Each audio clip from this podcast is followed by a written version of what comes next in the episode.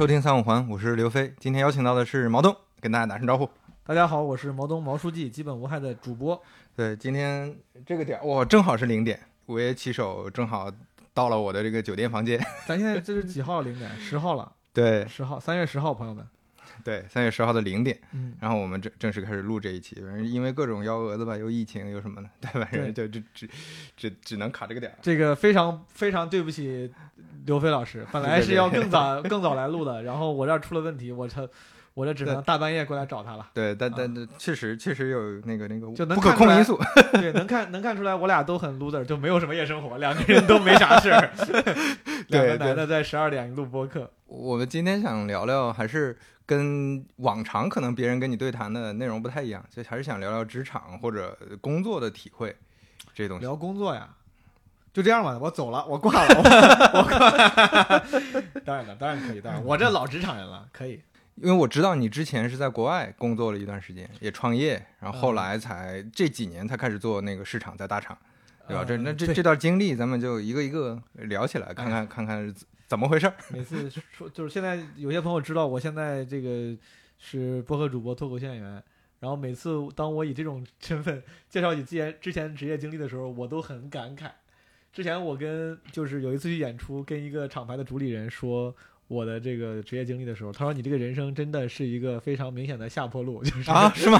然后我的确是，的确是，呃，我就长长话短说嘛，嗯呃，刚很很感激，感觉刘飞你是了解过我的一些职业经历，这个、嗯呃做做了 research，我自己很诚惶诚恐。我之前因为在国外上学，然后毕业之后呢，就毕业前，呃，也有过一些比较长的实习嗯。啊，那种甚至都不能算 internship 了，他们就因为就我属于是休学去做的半年的这种实习，啊某某种程度上算工作了，在一些基金啊、什么四大会计事务所做的都跟关于关关于就是跟自己的专业相关的。呃，毕业之后在纽约做财经记者。哎，所以你毕业其实有机会去四大或者去做金融，啊，当然。嗯当然，但是你选了做记者，是的，我这个这个我是敢挺起胸脯说的，是我就是就是拒了这个 offer，因为很多人当当自己没有做某个选择的时候，含糊其辞，其实是没有能力做那个选择，但说的说的好像是自己主动放弃了某个选择，做了另外一个选择。嗯，但只有这个，我是我是能够非常骄傲的说，就是正大光明的说，的确是我拒了，当时拒了 PwC 的 offer，嗯，然后呃，之前那个嗯是一个公司，这都不说了，因为那公司后来倒了，他他是一个很有名的保险公司的资产管理部，叫嗯 Aviva，英杰华好像叫，呃，它的那个资产管理部后来在我毕业的时候，他他们就是经营不善吧，就没有没有 opening 了。嗯呃，但是 PwC 是给了我给了我 offer，然后我千方百计在找理由不去。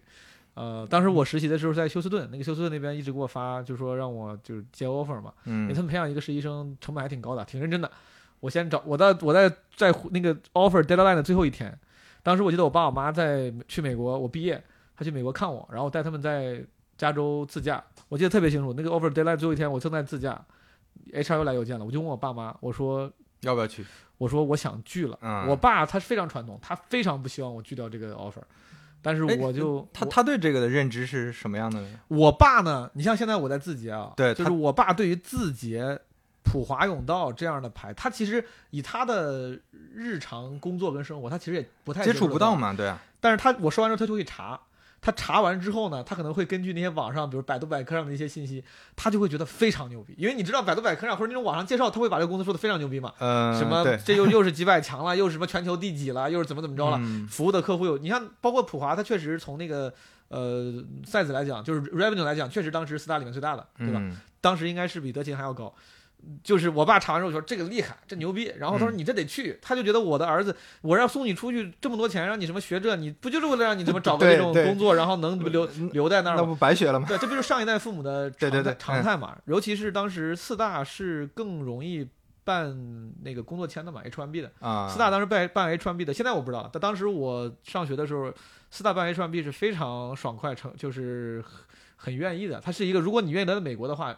哪怕你能去投行，甚至可能你都要去四大，就是因为它可能更容易办 H1B。H1B 到绿卡是不是就比较近了？我不知道。呃呃，从步骤上比较近了，步骤上就没有了，就只有就是 H1B 之后就绿卡了。嗯，但从时间上肯定还很久。时间上你排绿卡这个，就我我据说，因为后来我回国了嘛，但据说是越来越久。我朋友应该排了四五年才排到嗯 OK，啊，应该还有更久的，我不知道。啊，当时我反正我就记得我在路上一号公路一边开车一边问我爸妈，我当时记得特别清楚，我说我我说我想聚，呃，其实之前两天跟他们聊了很久了，我爸我妈一直是因为当时我爸还不太懂，嗯然后当时好像我说完之后他去查了，查完之后那天他就有点力劝我，但是我当时就很固执。我当时用的是一个非常自信的逻辑，我说我现在能去这种公司，你觉得这公司好是吧，爸？我说但是我现在能去成，他人家要我，之后我混混不好了，我还是能回去，嗯，就是这么安慰自己，我也是安慰他。我说你儿子有这个本事，我出去我想干点我喜欢的，不行的话我再回去嘛。但是实际上没那么好回去，实际上，实际上我我也从来没想过回去嗯啊，我当然没想，当然是人家是很好的公司，但我确实我后来职业路径就越来越远了吧，嗯。啊，然后就去了普华。但，但你当时核核心考虑是什么呢？就是你对对这种工作不感兴趣了，已经，我不喜欢，我不享受。就是觉得做记者他可能更充满呃可能性，还是我我我拒掉我已有的 offer，并不是为了选择记者这个记者这个职业，因为当我拒掉 offer 的时候，我没有任何的 backup offer，就是你只知道当时不喜欢这个，我只知道我不想做这个，嗯。我非常确定我不能干这个，因为因为我对自己的，我是个非常犹豫纠结、不果敢的人，我自己预示预预见到，如果我接了这个 offer，嗯。我一边觉得我说也可以先干着，呃，干个一两年不喜欢，咱们再辞职干别的嘛对，至少积攒一两年这个大也算是大厂的这个学工作经验。但我另外一边，我我就一直觉得，我觉得我做不到，我觉得这个工作我要一旦接了呀，以我的那种犹豫纠结和没有那么勇敢嗯，很有可能他妈我就干一辈子了。我当时真的这么想的，我当时就、我当时特别害怕，哦，你你不是怕去了马上会会走，而是怕去了就不走了。对我害怕自己去了走不了了，因为我其实没有那么勇敢，我的人生人生职业经历，我不是那种特别爱折腾的人。虽然现在以现在回头看，我的职业经历看起来好像还折腾挺多的，嗯但那个时候我自己心里知道，我觉得我是个普通家庭成长的小孩儿，然后也没有做过特别多出格的选择，然后我自己甚至内心深处是像被我爸影响，是崇尚稳定跟就是主流的，我就害怕我去了这个公司之后。一边想着要干点喜欢的事儿，去干别的事情，但我就害怕温水煮青蛙，一旦进去了，我就越来越走不了。所以说，我想干脆就别去。那你那个时候其实你那个心态，你觉得怎怎么形成的呢？就是你为啥那个时候就有有这种就是比如说，我我曾经也是一个，我觉得自己啊是个嗯非常不会分手的人。嗯，如果我确定这个事情一旦开始了，我不会分手，但咱俩又不合适，那我尽量别跟你开始。跟这个工作的事是一样的，就是我那个时候几乎是那个时候我有浪漫主义的追求，我觉得我不应该是一个四大的会计，嗯我觉得我那个时候天天 就是有文艺追求嘛，有文艺爱好跟追求，呃，虽然没有文艺才华，但是总觉得自己不应该是做一个呃特别办公室的工作。就会计本身没啥，它是个非常有技术含量的工作，但是我不愿意做办公室，我总觉得我以后应该有别的可能性。然后，但是我又没有自信，以一个办公室的工作开始，我还有勇气去再追求那个别的可能性。所以说我给自己就干脆用了一个很笨的方法，就干脆别开始，就是逼着自己就断了这些后路。那你看这个逻辑，那你其他的工作不会有这种想法吗？那你选择记者或者选择做别的，包括你现在也要要呃在在在那个字节那咱就在大厂，往那咱就往后说嘛。我觉得嗯我觉得我是自洽的啊，那我 就嗯往后说。好，就是比如说我选择记者，记嗯者对我来说，这个时候就已经是属于是符合我追求的工作了，因为它第一跟我的专业相关，让我觉得我没有那么离经叛道，让我觉得我之前的几年没有白费嘛，没有，白学啊，嗯让他自己心里舒服了点嗯啊。虽然这个也是属于是呃非理性人在在乎沉没成本啊，但是我当时确实让他心里舒服点。第二，记者当时是这个跟创作有关的，我能嗯够跟我爱写爱写东西的这种爱好跟能力结合起来，而且甚至当时因为我所在的那个。呃，组因为他需要的人整个实力比较均衡，还得他妈会拍照、会拍视频啥的。就当时其实做很多类似于创作的工作，还得出去跟人打招打交道、去采访、去干嘛，甚至要为了争取到采访机会，做一些那种就是特别要有 street smart 的事情。就所有这种东西让我觉得很有意思。嗯，就我觉得这个东西就已经符合我的志趣了，是是符合我志趣的。这个是记者的工作。你至于咱咱们就跳着说，说到现在，你说自己这个工作，嗯如果要是我还是当时那个心态，就我没有在追求自己的文艺志趣的情况下，嗯我估计我我说不定啊，也会拒掉一份类似字节这样的 office job。嗯我当时之所以接，是因为那个时候我已经开启了我脱口秀的演员的那个那个生涯。嗯，第二曲线，对，而且当时 我进公司的时候，我是跟我的领导，呃，就不知道能不能，但是反正我当时就反正私下我是跟他说了，我说嗯这个工作不能耽误我演出啊。就其实我我也是在用一些事前的契约来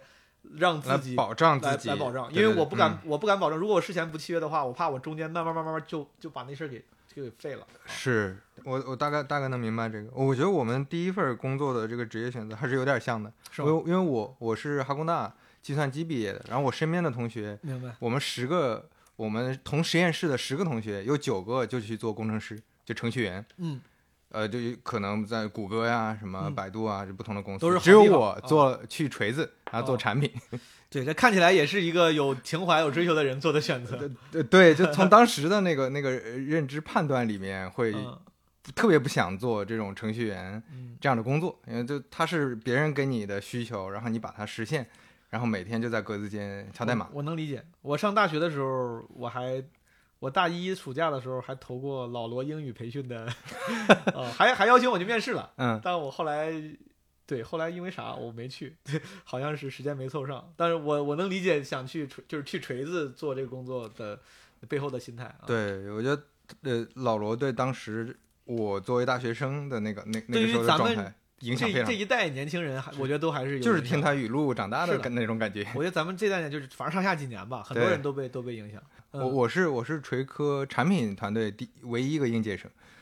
对厉害啊！我 唯一一个应届生。对，其他的都是奇奇怪怪的转行过去的。哦，对，有。有做那个程序员的，有编辑，有有记者，有律师。那 你这挺，你这确实，你这是厉害了。老罗感觉也是标准很很难以琢磨，也很高的人。你要是他面能通过，说明还是很厉害了。没有他他他没有面我通过，呃这个哦这个稍微他差一点了。没通过，他把你给拒了。不不不不不不，很好玩的是有两，他他是通过两个点来判断的。第一个点哦是他一看哈工大，哦他是一个东北人啊，哦，他一看哈工大他就觉得牛逼啊，嗯哈工大硕士。嗯，他之前会就觉得这这个可能跟自己平时那个那个那个那个能招到员工嗯感觉完全不一样，嗯是一个名名好好歹是个名校。嗯，对。第二就是他拿了我手机看了一下，我那个时候还是有强迫症的，我按颜色分类把那个 APP，、嗯他就觉得哦，好像你还是有有点这种这种怪癖的，那那是嗯这个人有意意思啊。对，就就是这种很简单的一些一些一些方面。对你，他那个时候刚开始做，他对产品也没产品经理也没什么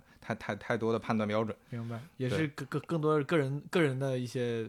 选择标准。对，他问你啥奇怪的问题了吗？我记得全都是奇怪的问题，但是但是是奇怪的不记得具体问的是啥了。但是我当时走出来，我就觉得没有什么正经问题。对我跟那个那个，嗯当时在腾讯啊、搜狗，我都拿了他们的 offer，嗯，然后当时那些面试完全不一样，完全不一样。嗯就他问的基本上都是很跳脱的一些问题，不是说具体的嗯，哎，你觉得这个 A P P 怎么样？你觉得注册页面怎么设计？他不会问这些，不会问这些。对他问的都是一些很很很跳脱的，他想到啥问啥。那你当时的感受呢？他问完你这些跳的，虽然你不记得具体，但你记得你当时的感受吗？你是觉得这个这样的面，你觉得这些问题很奇怪，问这干嘛？这东西也不没用啊？还是你觉得卧槽，果然不一样？这些问题对啊，那那那个时候当然是后者，你没有任何社会阅历，那你当然哦天然觉得这个这个他妈知道牛逼的呀，对啊。竟然问我喜欢吃什么？哇，喜欢吃什么 burger？对，就是说回来，我会偶尔，比如说，因为你这些同学肯定有很多在四大或者还在做金融的，那做金做金融的多一点。对啊。对啊，就你会偶尔感觉到说，嗯，好像那条路也挺好的，会有吗？前几年有，嗯我刚回国创业的那几年有，因为创业那几年，呃，物质生活的就差到了一定进展程度了，进展很慢。嗯嗯主要是因为就是这个落差太大了。我在上学的时候，我那个学校，实话实说，你像哈工大这个众所周知的好学校，我这就不不不装那个逼了。我那个学校呢，就是就是你现在美国的名校一抓一大把，我那个学校不算什么名校。啊，但当时就是去的时候，我我那专业反正都还行吧。说实话，就我我也从这这这这么这么多年那你能去四大肯定不是差学校啊，这么多这么多年来，我也算是个就是努力的好学生，中上的好学生。嗯当时呢，我我你像会计在我们那边到头了，就是你学会计的话，到头就去四大。对，然后金融那边的到头，在我们商学院有一个组织，这个组织我我就不说明了，就是在我们那个学校，每我们的学校是公立学校，嗯五万多人，然后嗯。每年只招三十个人，就这个组织的是可以去呃去面投行的。因为我们那个学校不几乎不可能是任何一个 Wall Street 投行的叫 Target School，我们那个学校不是 Target School，Target School 永远只可能是 Ivy League 或者东海岸的一些那种、那种学校，嗯嗯但是因为这个组织的那个 director 他是之前那个从华尔街出来的，他有很多理关系，他就觉得他有点想在想在这个我们这个学校做一个像金融金融的特种兵训练营那种感觉，就每年这三十个人，这三十个人我就把你输送到华尔街嗯，which is true，基本上每年的三十个人里面，大半去的都是街上的投行，不管是他我们叫 bulge bracket 就大投行，还是叫叫 boutique 那种 bank，就是中小投行 middle market，啊、小部分人去了四大。去四大，说实话，在这帮人里面都算次的了。啊嗯嗯，我当时至少保底儿能拿到四大的 offer，然后高盛我面过就没过，都面没这没面过，当时我还呃沮沮丧了好久。我身边是这么一帮学金融的朋友，然后当时有一些中国留学生里面，就是基本上我学习最好的人都在这个组织里面。嗯这这这这个组织里面，当然中国同学里面有人现在现在还在高盛，在摩根斯坦利，就还在美国。我当时最大最受打击的就是他们的对比，因为你知道中国留学生很多，也有很多人回来无业呀或者干什么正常正常的工作，这个都还好，都能接受。嗯。但当时有一些朋友关系也不错，之前大家都觉得哎都是都是算是是一一类人一类人。嗯回来之后，我住在当时在上海还没有，当时还不是有自主，但是我住的叫蘑菇公寓，嗯，住在住在一个嗯这种的三、三室一厅的合租房里，租着一间房，然后天天呢骑着自行车上下班儿，拿了嗯。几千块钱，就当时我们几个合伙人给自己开几千块钱的工资，嗯。呃，觉一边充满了创业时候的觉得呃虽然理想困虽主义的东然困苦，嗯。但也有激情。但转眼之间回头看到了那个朋友，他在芝加哥已经买了两三套房了，就是就是那个感觉就，那时候有时候有时候一瞬间会想，操，当时是不是嗯嗯。是不是应该？而且当时刚回刚回国那两年，其实对于美国生活还是呃有有牵挂了，就就是因为当时习惯了，你在美国待了好多年，有点习惯了。嗯，你想到啊，在芝加哥买几套房，想起来那种在那样的生活，觉得哎，这个生活好像也挺好的，我是不是错过了什么？那两三年其实偶尔是会有有犹豫的。你说后悔，可能也不至于后悔啊，呃，但是会有一些嗯自己自我怀疑，说是不是选错了。但自从呃脱口秀之后，几乎就再也没有从再怀疑过，因为我一旦想到，如果当时选了金融或者什么做了四大就，做不了这个了。我做不了这个了，那嗯简直错过太多了啊！嗯，所以说，我对自从一八年之后，我几乎就没有再犹豫过、纠结过这个事儿。我我觉得我比你呃跟你跟你有一个不太一样的境况是，做嗯产品本身的收入也还可以，哦，对你肯定，你这你是好学生，而且你在那大公司，我那当时哎，对你比我强。物质上稍微好一点，嗯但是实际上我也经过就。呃，这么打比方，如果说一二一三年我那个时候毕业，嗯一直到现在十年，我老老实实做工程师，嗯然后赶上，因为因为一三年之前那正好是大部分大厂公司在快速起起步的那个阶段，嗯如果你赶上这一波，你现在就是一个总监甚至总监以上的一个技术 leader，然后你你的收入可能都都已经财务自由标准。对，肯定对对对，嗯那你就这么对比的话，其实你偶尔也可能也会想一想，是 但是偶是偶尔吗？对 但但是但是确实就像你说的，你你还是要看成本嘛，对，你到底那个想要什么，以及说你需需要为了这个东西付出多少成本，那可能就没有现在做的这些事情了。是，所以说，呃，那那那那你你的你的结论是啥呢？你你的结论就是现在你是完全不后悔，还是还是像我刚才说的，就是就是有时候可能偶尔还是会有点遗憾。我觉得偶尔吧，偶尔哦也就是在那种你你就像你说的，当你有这种直观的你眼前看到的这对比的时候，是是是，对我们前面聊正念嘛，就当你自我反思，我操，我今天为什么这么丧？是因为你看到了一些东西，哦，对吧是因为你你今天可能听说了一个什么消息，哎，你有哦有在有在那个湾区买大平层了，有有哥们儿，儿，那这个时候你的心情可能会跌跌宕一下，那那是很正常的嘛，人这是生理性的东西。哎，但你像我自己，我说啊，我说接触脱口秀之后就没那么就不想这个事儿了，因为这个这个脱口秀这个事儿让我觉得我不愿意错过。嗯，那对你来说，你说你不愿意错过的是，你指的现在做的事儿指的是啥？指的是播客吗？呃，还是你接下来要做的，比如类似于创业的项目之类的？我觉得都有，可能主要还是做内容吧。就做内容这个事儿，因为它能让我认识很多有意思的人。嗯就如果我现在是一个大厂的程序员，哪怕嗯是级别比较高的，嗯可能对我来说，我的生活圈子就是公司，就感觉住了一个大院儿，对那我就过上那种那个体制内生活的感觉。对对对对对，我我嗯我觉得这是可能现在吸引我的一个地方，就是我我我仔细衡量过这两条路径，那嗯对于我现在来说，还是后面这条路径我更喜欢一点。对，就单纯这么为为啥呢？是因为做内你是你对内容更感兴趣，还是做内容这件事情让你突破了那个大院生活？啊，对对，突破了这个大院生活，让我跟社哦会有更多连接。就创业也哦是嘛，就是打工和创业很大的一个区别，创业是你本身跟社会发生关系，是的，对，但打工这个东西老板发生关系，这个东西是重要的。对啊，对啊，这个东西值多少钱呢？比如说，我现在让你选嗯。大院生活，但每年收入两个亿，我啊对对，那那那你当然是 可以可以可以用量化的成本去衡量，对对对，我所以说我在我在想，就是我嗯。我我首先它可能很难准确的量化成本，但是咱们瞎聊嘛。那你说这个成本到底它值多少钱呢？但但你要你要想，正好这个成本应该嗯。就在你能不在大厂干下去了，啊对吧？你有两个亿，我我还他妈的为啥要在大院里干呢？对吧？但你你可能有有两千万就就不用在大院里干了，明白对吧？那那有道理，有道理，这是是这么这是这么一个问题。是是是，有道理，有道理对。对对，对，所以所以你看，如果说真的后悔或者呃说有一些沮丧的话，是哎，如果看到之前那个路径，比如说一二年，能嗯想到二二年的时候，我能赚到这么多钱，我就可以他妈的再再也不用那个在大厂打工了，我就拿着这些钱去做自己喜欢的事儿。那这这条路径好像也说得通，但是但是不知道这这个这个想象吗？因因为有可能你在大厂待了十年，你的价值观和你的所有的判断已经不一样了。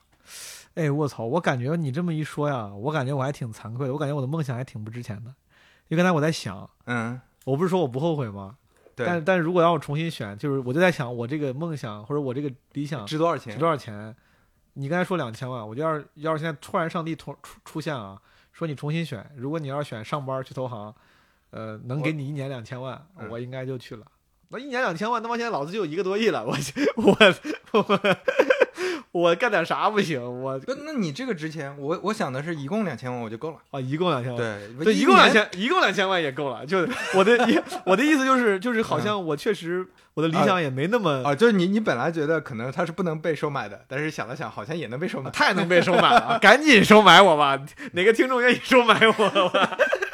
我我嗯，我感觉真真是要给我开一个价码，我应该会挺容易动心的。当然，这个当然当然这个是可能现在回头回头，我经常做这种事儿，就是我想的时候，我觉得我很我我觉得我想象中我是一个脆弱的呃。追名逐利的，容易放弃理想的，但其实真在现实生活中，你真要给我的选择，可能我反而会很中二的拒绝掉那个 offer 呃。对嗯对对，我我觉得这就是，嗯，你想一个东西和你真正做一个东西中间 gap 是非常大的。对对对今天我记得我我特特别清楚，之前他妈是我去录播课，人家说我我我义正辞严的说，我说我是个特别珍惜生命、怕死的人。嗯我说我虽然每次该说是什么什么，但是我真到这种事儿上，我肯定是非常珍惜生命的。后来不是在南美手机被抢了，男人拿枪指着我，然后我还跟人刚，我操！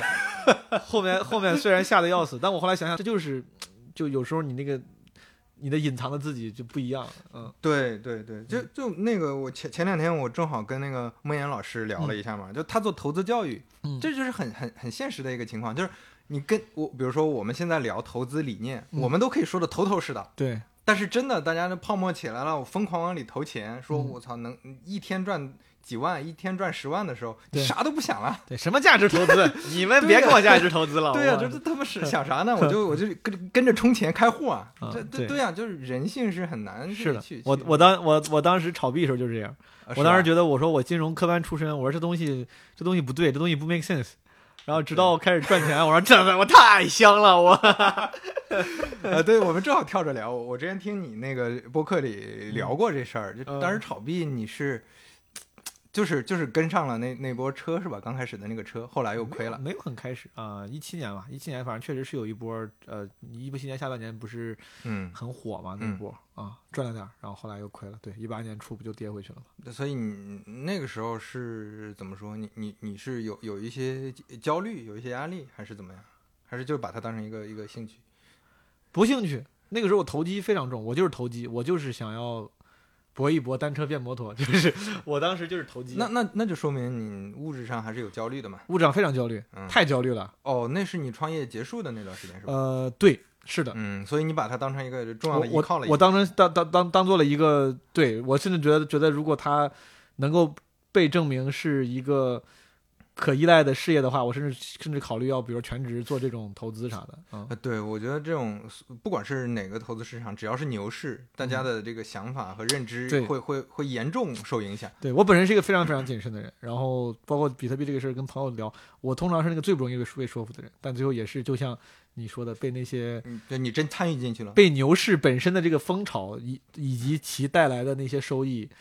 所蒙蔽了双眼，你很难变得理智。我跟你说，对，因为因为一九二零年的时候，我也靠那个中概股赚了一大笔钱。嗯。我身边很多朋友靠中概股赚了一大笔。嗯，那个时候大家舆美股啊，美股美股。哦，那个大家的那个舆论场是什么呢？嗯。就是搞互联网的这些人的舆论场是说，投资很简单呀，嗯。就是我我很懂，就是嗯。价值投资啊，就我嗯。我我看 B 站的视频，嗯，对吧？嗯我用那个呃呃那个拼多多，嗯。我开特斯拉，嗯，我就体验到这产品好了呀，所以我嗯就是用用巴菲特说的价值投资啊。结果嗯。去年、今年就发现，哎呀，好像 说这个说这种说这种话的人特别像民资民科投资投资人，就是很多那种民科型的投资人会用这种看似合理的逻辑去 justify 自己的投资行为。但是但是你你你反过来想，就是嗯都有历史局限性啊。你要是嗯在一九年跟一个人这么讲说，你这是有局限性的，你这是那个民科，他说嗯我就赚钱了呀。啊当然我我当当然认当然，这个但是这但是可能可能因为这是我的术业专攻嘛，就是虽然我自己投资虽险，但是我这个还是有一定金融呃专业的素养。就这个这种逻辑，我在大学的时候就已经被我的老师狠狠批驳过了。嗯，就是中国人很喜欢用类似这样的逻辑，就是看似充满了大道至简的朴素智慧，其实非常站不住脚。就这个智慧，当时我爸从很多年前，我小时候就开始炒股，嗯他用过类似这样的逻辑，可能也是因为就像你说，牛市赚着钱了，用过这样的逻辑来跟我传达。当时我不懂投资，我觉得哇，这个听起来很有智慧。我记得就当时就是我去美去美国上学的时候，就是我说那个投行那个组织嘛，那个嗯 director，、当时会跟我们聊一些各种事儿，然后我当时还还特别沾沾自喜、夸夸其谈跟他聊这个投资逻辑。我说我的父亲 之前告诉过我，就几乎就是你说这种比较朴素的这种逻辑。我那个 director 听完之后就就感觉他就也不好意思笑我，他就很委婉的跟我说为啥这个是这样想是不对的，就嗯。很就是很简单，就是直接跟你说，就是当时我爸还用什么逻辑，他说比如说什么，就你刚才用的什么，我用这个产品，我那个产品，嗯。我爸当时说买机场，他说买那个航空公司，他说因为为飞机每天都在起降，每天都能产生钱，所以说你想它就是什么刚需，就反正把给你给了你一个朴素逻辑，让你觉得可以嘛。那所以，但是其实它的业务如何，你的体验如何，跟它的财报如何，这完全是三回事儿，就完全不是一回事儿。对，就是信息维度很多，你是用单一的一个逻辑去套所有的东西，就就是就是就刚才那样的逻辑，就是作为金融专业的人，就不但凡有一点金融基础的人，就不该被这个 again，就我没有啥资格说这话，因为我自己投资非常失败。但是对，就是我觉得大家还是要有一些基础的基础的知识储备，可能会避免像咱们这 这种嗯可能会、可能会犯的错误。就就是你做一件事儿的认知，嗯嗯，和你到底怎么实践，你你一定得谨慎的搞清楚这中间的关系。就很多很多认知可能都是都是有信息偏误的嘛。那呃，咱们还是回到说创业当时你从记者然后去创业，那个时候是是一个什么样的转变？我基本都是死在了所有人他妈都死在了 死在历史的墓碑上。嗯你像我比特币亏钱也是一八年出那个，就是一大波瀑布嘛，就是包括嗯空气币什么这个这个就归零哦，你还你还不是那个头头部的币，你也会炒那些新币我。主要就是炒炒那些空空气币赚的钱，啊所以说这就去你就是经验主义嘛，你可你炒这些东西必赚钱了，哦对对对所以说你就以为会这样会继续，它是可持续的。嗯呃，这个也是历史的墓碑，就是你在那那个波就没有我我都是死在那个大潮里面的，就是大跟大部分人一样的死法。嗯创业也是，创业也这不是死法，但是我为啥创业？就是一四一五年，很多创业者都是一四一五年入的局对嘛。我我也是一四一五年，对吧？对，嗯这一四一五年，包括字节，甚至做过字节内部做过什么创业者那个前创业者那种采访采访啊。当时我跟那个人聊，他说来采访的时候，听说你之前创业，我就问我说你采访其他人大概怎么走？后来我们一聊，都是一很多都是一四一五年进来的。呃，当时那个创业风潮嘛，反正各种各样对 O to O 之类的。本进来非常多的钱，对对，然嗯后我一四一五一四年本来就在纽约做记者，然后目睹了很多商业行为的这个变迁，以及正正好你能踩到这些，以及商业成功。嗯一四年我他妈天天全都在踩那些赴美上市的公司，啊，直到现在一四年应该都是就是上上市热潮嘛，就是中、嗯中国企业赴美上市最密集的一年，嗯直到现在都是一四年是最密的一年。阿里、京东、微博、嗯什么猎豹、微呃迅雷，超超多，就就不就不说了，聚美优品都是那一年。嗯你们都天天踩这些东西，看他妈那些看那些人，商业精英大佬，西装革履，呃，谈笑风生，白天敲钟，晚上 after party，就那种东西，你看完之后，你说你心中不心潮澎湃是不太可能的。After party 啊跟跟那些我一个人家都不知道名字的人，有机会跟人推杯换盏，然后 就就真的是推杯换盏，我他妈都喝多了，我过去他妈拽人家，跟人称兄道弟，我 人家都不知道这人是谁。然后就这种就这种事儿，你弄多了之后，你就会觉得操，我我应该试一试呀。然后，而且当时我确确实实很喜欢，就是我也不知道是不是因为那个热潮让我自自我催眠了，但反正嗯。至少那个时候我自己是觉得我自己特别喜欢定制西装那个东西。我当时因为啊。做记者，然后不得不做西装，然后我就开始了解西装，做定制西装，然后我自己还用自己的业余时间，因为我是个财经记者，我就用业余时间还做了那个纽约的一个呃裁缝的专访，啊。这跟财经没关系，这是我自己的事儿，然后我发到了别的那个平台上，就就很感兴趣，再加上这个创业冲动，再加上个人志趣，我就当时想着要回国做啊你做。你当时是对定制西装这个产业感兴趣，不是对西装感兴趣。我对西装感兴趣，你是对西装感兴趣。，对我对西装非常感兴趣，嗯我对西装以及定制很感兴趣。嗯呃，但是你对一个事情的兴趣，加上呃一个天真的年轻男性对于创业的冲动，就会转化为对这个行业的兴趣。对、对吧？本身它的本身我我我就只可以当个西装的那个玩家就行了，这个爱好者就行了。但是因为我又想创业，我就想，哎，这个行业有没有什么可以搞的？所所以你现在回头看，其实是能拆拆出来的，就是为别人提供西装服务和你嗯喜欢西装其实是两个、两个事儿。当时是喜欢西装更多一点，呃，但我当时确实想想创业，嗯，啊就是这这这这个，我就现在哪怕哪怕我现在回头看，这都不是一个我觉得当时的嗯我的思维谬误。当时就就是两个事儿，我喜欢西装，这个是单独的一个事儿，嗯，但我也想要，把这创业，所以你想把它结合我想 start something，因为这个东西虽然说喜欢创业这个词儿说出来就很蠢，就是不应该喜欢创业，对吧？你应该是喜，你应该是有一个自然而然 organic 的提供一个嗯 solution 的方式，但你我也愿意承认，你年轻那个时候年轻嘛，你年轻觉得自己厉害，呃，alpha male，觉得自己应该。做一番事业嘛，嗯然后对吧？嗯那你肯定会天然的想着找到一个什么领域角度去创业啊。嗯，明白。那那当时你们做的 做做了做了好多年吧，好几年，然后我回来一五年，对对，一五年对，呃，那一年多嘛，那跟大部分你说你说一五年开始做吗？还啊，是一五年开始做，开始做到一七年，到现在到现在啊。我我从那个公司出来了，但是公啊，司、公司还在，公司在我走了之后蒸蒸日上，没活得非常好，活得非常好。所以你是当时合伙人是吧？哎，我是合伙人，联合创始人。对，嗯然后那那当时是，比如说你们决定怎么做这个事儿，然后当时嗯拟定的用户是什么样的用户，等这些是什么样的？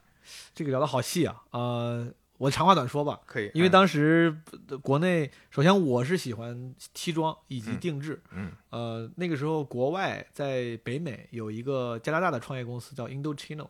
这个公司呢提供的是在线定制。这个在线定制我只是我因为我在大学在去纽约做记者之前我就用过这个服务，呃，我觉得很酷，我觉得非常好。我这么跟你说啊，他当时你在线定制一件定制衬衫，呃，七十九美元。啊，嗯七十九美元在那个时候，你哪怕换算成中五十人民币都已经其实挺便宜了，嗯，更何况在美国，你要用美元，七十九美元很便宜了。你去 Brook Brooks Brother 买一件衬衫也要一百多块钱呢。嗯然后你那个时候你在在线，它怎么定？我简单跟你说一下，嗯它你注册，他会给你寄过来一个卷尺，啊，然后你用这个卷尺对照着他的那个网上那个量法非常清非常清楚的视频，嗯然后测量，然后输入，你让朋友给你量也行，然后他就会给你做做一套做一件这个衬衫，然后这个容错率我不知道他们的这个模型和算法，它这其实都不是个什么什么算法，其实它后来我做我才知道，它其实就有一个一个非常简单的一个小算是个公式，比如说你测出来肩宽是四十二，我随便说啊，通常来说你最后真的那个衣服的肩宽加三就行了，做成四十五嗯啊，大概这是非常简单的一个小模型。嗯嗯呃，他他们他们这个模型可能虽然简单，但是处理的比较科学，以至于竟然真的很合身。嗯，因为其实定制是容易，其实还是有一些讲究的。比如说你哪个尺寸都对，但这腋窝这点就是紧了，很嗯奇怪。你的这个袖筒它你就是就是紧了，他们既然做的就很合身。我在纽约的时候也又又用了他们的服务，他们还做了线下体验店在 SOHO，呃，我去试了，我觉得很好，面料也不错，价格也便宜也实惠，服务也好。我当时又喜欢西装衬衫这种就是男士正装，我说操，国内就缺个这个东西。嗯因为我学的是我学的是金融会计，是商学院，所以说我从大学已经好多年了，就一直穿西装衬衫。我是我是有这个需求的，就是目标客户。我当时就觉得国内的职场也越来越国际化了，啊，类似有需求，对，嗯类似于 business casual，类似这样的呃着装礼仪规范，应该也有可能会被大就是被推开了，对吧？穿衬衫、穿西装啥的。我这回去搞个这个 Indochino，我当时想的就是回国搞一个中国版的 Indochino。嗯，但是回国之后呢，国内当时火的概念是 O2O，要上门干他妈什么东西。后来就跟合伙人，我们就就是我们首先我们在线有同样的刚才我说那个服务，但同时我们还提供什么上门量体。这但是是是不是好拿投资？对上门量体这个事儿，当时好多人在搞，就是嗯可能这个也是你基本上做定制都在搞这个我都甚至不是定制，我我感觉当时所有能提供的服务啊全都搞成上门。什么美甲、厨厨厨师什么，我们做的美甲嘛，捏脚，对对对，然后然后那个我我 见过非常夸张的那个理发，要带个啊对对对对对对对带个椅子，带个盆子，带个镜子上门儿，我操对 对，这就这就跟一说上门都上门，一说共享，当时什么都共享，对对对对啊，对，呃，当时就是那个风潮，然嗯后从这从这个开始了，从定制开始了，但后来呃死死了很多嘛，O to O 什么，包括共享不是都就死了一批又一批。我们是少数活下来的，活下来也是因为 没有没有坚持定制吧，就是可能没有呃坚持我的意志。我其实是喜欢定制的，我是觉得做定制更有意思。嗯但后来我们现在这个呃公司它呃更大的业务重心放在了成衣成衣上面，嗯做做成了一个比较成功的天猫店。啊，嗯明白，就是一个品品牌，做成了一个成衣品牌，比较成功的品牌。对，对但是我我现在回头想，我觉得这个是对的，是嗯没有问题的，对吧？为了公司能活下来，他当然要做各种妥协啊。嗯，但是确实就不是你最最早想做的那对，当然我最早的话。可能是想做，因为因为定制它天然可能是得感觉嗯有格调酷有意思，对吧？就可能跟成衣不一样，你肯定是想做点不一样的事儿嘛。嗯，嗯所以说我心里一直是觉得，如果有可能的话，是希望能有一个牛逼的定制品牌。但现在确实，我纵观全国啊，确实也没有哪个牛逼的定制品牌真的做的特别规模化啊，嗯一般都是那种小小店，什么 W W Chain 这种小店还可以。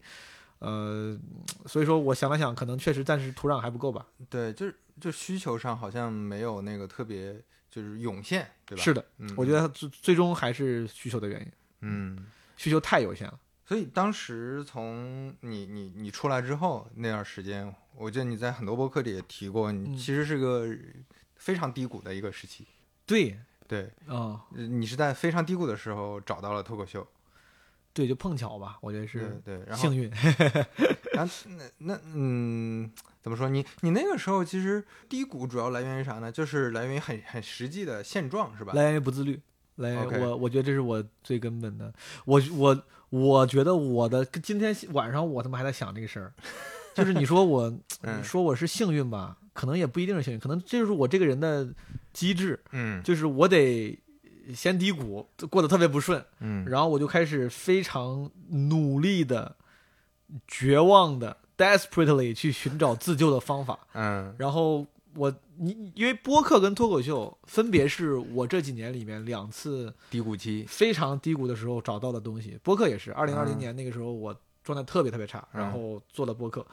这两个东西我，我有时候会说我哎很幸运，这两个东西让我从那个状态走出来。但我想，他一边是幸运，也有可能就是因为我就在那个状态里面，我才会很认真地想要自救，我才会很努力的去找各种方法让自己尝试走出来。嗯呃，而而对我来说，一般我找的方法都是跟创作有关的方法，就是我要通过创作来救自己。呃，这两个事儿比较大。我后来之前我回想起来，在上大学的时候也有，就是我一旦状态很不好，突然不知道干嘛，我就会创作、写写写文章，写东西、写歌，对对对，然后希望能发在校内网上被大家转一转，然后让自己得得到正反馈。啊，就是这么一个很很很朴素的这种希望自己成就感、价值感被满足的一个逻辑。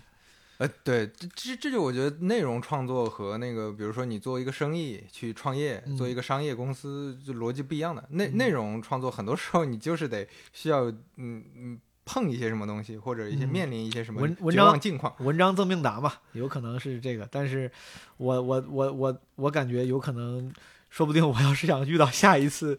人生第二春，可能就得再抑郁一次，我也不知道。嗯。啊，我我前段时间几个月前，我翻我嗯。之前、呃我在知乎上写的东西比较多嘛，我翻嗯。我知乎上有一个